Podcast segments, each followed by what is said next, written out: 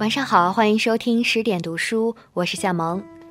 今天要分享的文章叫做《他们为什么不娶小芳》，作者陈岚是一位女性主义者。文章从作者一位姐姐的故事开始展开。这位姐姐二十年前经历过同样的年夜饭，原文如下：先生某某农村出身，勤奋能干，相爱了。第一年上他家过年，第一顿饭上来我就崩溃了，连着黑乎乎的炒锅端上桌的杂烩菜全素。西红柿、茄子、西葫芦，一辈子都记得。就这一个菜，主食馒头和稀米汤，没给一分钱的见面礼。厕所连着猪圈，一条小深沟，饭桌、菜板、刀全脏乎乎的。其实他外出工作这么些年，给家里不少钱的，但家里就是这样差劲儿的生活着，觉得没有什么需要改变的。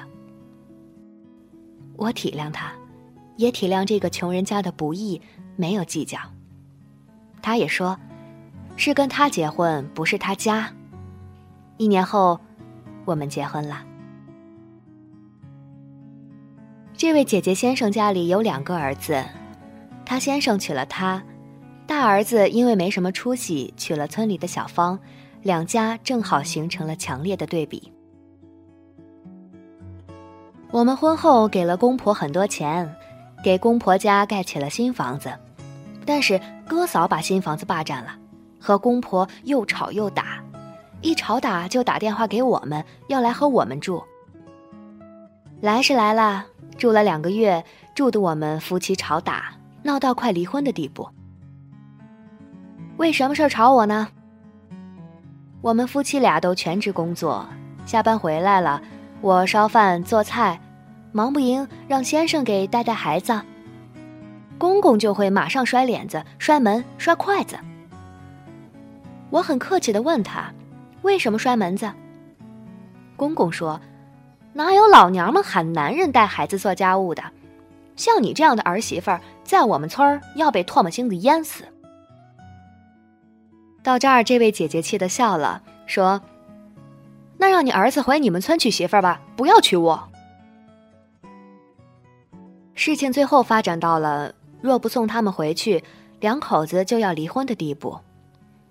先生的哥哥打电话来怒斥我们不孝顺，教育我们该怎么怎么伺候老人，怎么怎么顺从老人的心。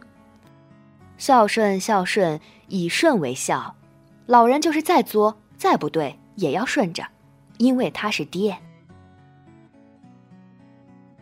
好吧，送了他们回去老家。孝顺的大伯哥和嫂子和公婆又大打了一架，坚决不让爹妈住在新建好的房子里，尽管那房子是我们出钱给公婆建的。他们把两老撵到朝北的老屋里住，同一个院子里生活，做饭不在一起吃，让老两口自己做饭。我们过年回去，婆婆已经生病发烧近月。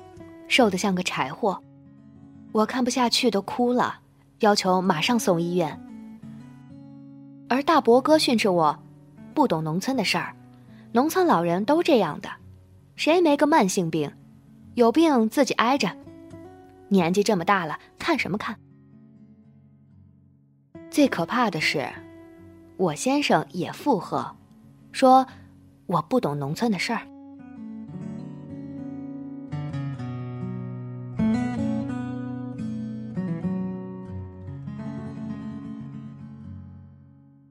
这位姐姐的原文到此为止。我忠实的记录这个故事，乃是让很多不知道或者假装不知道的人看到，在贫困的乡村中真实而丛林的一面。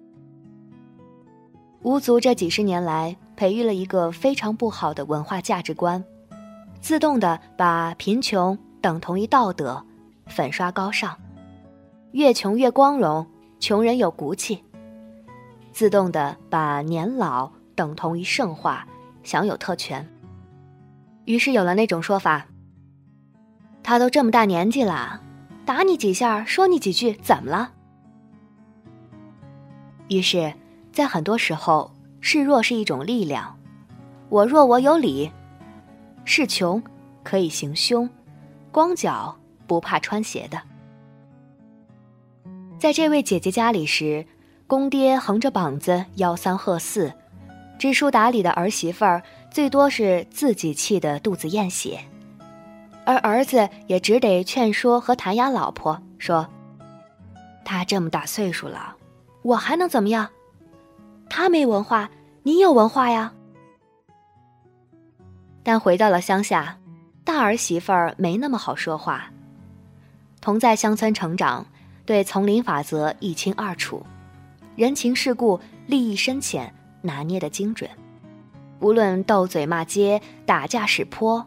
都是与生俱来练就的，还能调动娘家人来一起相帮，而且能说会道，在宗族和乡邻中获取同情。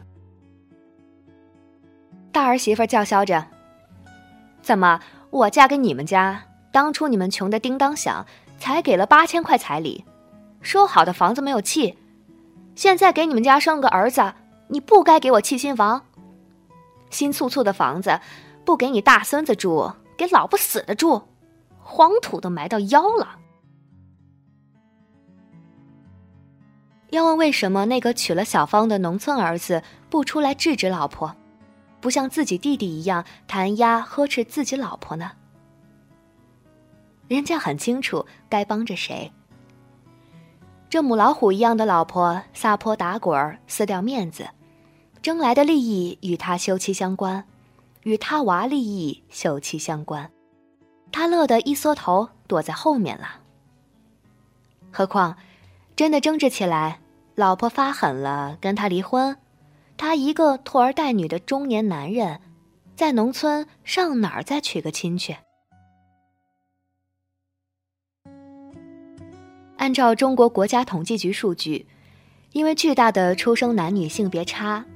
中国适婚的男女绝对数差值超过了三千万，也就是说，注定有三千万的适婚男性是要打光棍的。连续两年，媒体都在密集报道各地乡村彩礼风飙涨，农村男青年娶媳妇儿，平均彩礼已经不低于十五万，男方还得同时在县城有房子、有车，或者至少是摩托车，还被要求。男方家庭最好不得有兄弟，可以有姐妹。最后一个附加条件尤其意味深长。事实上，在中国乡村，家产的继承与女儿无关，但老人的养老送终，女儿却承担了大部分责任。我的一位医生朋友说的真切。病床前见到伺候老人擦洗身体的，多半是女儿；要求继续治疗不能放弃的，多半是女儿。也许女性天性柔软，更具爱心。更有可能的是，从小获得父母的爱和资源较少的那个孩子，反而更加不顾一切去争取父母的认同。或者，更真相的是。他们基因中已经驯化和根植了奉献、付出、牺牲的深刻烙印。他们是不被父母和家族重视的女儿，是山崖边的苦菜花、芨芨草，自生自灭，却是荒年里的粮，兄弟脚下的砖瓦，父母手里的筹码。中国农村女性的自杀率一直是世界第一。他们是祭品，文化讴歌他们。樊词立早嫁是一代代女性被牺牲、被矮化、被物化的真相。他们是羔羊，是女奴，是苦娘，是大地，却唯独不是一个人。但凡受过高等教育或见了世面的男性，都不会返回乡村去找一个苦菜花的小芳，因为他凭借本能也知道。找一个城市现代女性，既利于她后衣的质量提升，也有利于她新文明生活的开启。更能满足他基本的人性的需求，对于美的、时尚的、现代的、活力的、热力的、鲜活生命的追求与享受。开篇说到的那位没有逃犯、坚信爱情的姐姐，她的爱情在婚姻中迅速死去了。二十年婚姻，家务她承包，丈夫至少两次出轨。传染疾病给她，从来不记得结婚纪念日，或者她的生日，也从来不再说“我爱你”。认准了清心绝尘、海枯石烂的爱情，到头来，和任何一个庸俗的人生，并没有任何的不同。但这种势力的选择，并不妨碍男性的双重标准。对自己当然要找最好的，对未来伴侣则仍然要用传统约束他、要求他。作为话语权的掌握者，整个文化都会配合着一切有利于男性利益的双重标准而发生。比如说，三千万光棍出现了，主流媒体在惊呼怎么办，却甚少有人去关注那些被杀死。被堕胎的六千万的女婴儿、女胎儿的公平与正义。六千万的女儿在混沌中被杀死了，你们却在焦虑三千万的光棍男找不到媳妇儿。比如，人们更关心新闻中那个上海逃脱年夜饭的女孩有没有教养，却没有人关注男方家庭有没有教养。这男孩自己有没有绅士一样的对待女性的教养？这是一种荒诞离奇却又习以为常的语境，对男性没有要求。富男人吧，他养了家，而且不跟你离婚，你还要怎样？穷男人吧，他那么艰难奋斗，全是为了你，你就从了吧。女人的择偶诉求呢？物质、精神、身体、习惯、文化，什么时候能进入主流语境？女人什么时候成为选择者，而不是一个备选的物品呢？就像他们自己永远不会回去娶小芳一样，他们在男人和女人的婚姻恋爱观上，永远持有双重标准。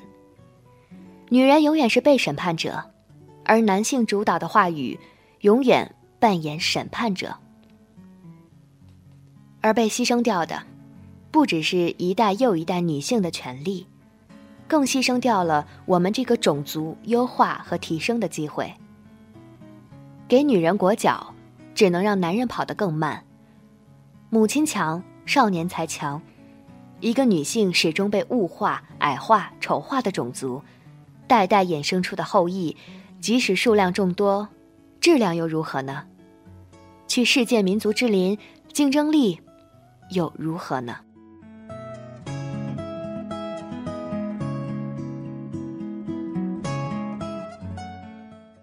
好了，今天的文章分享完了。更多好书和好文，欢迎大家关注微信公众账号“十点读书”。大家晚安。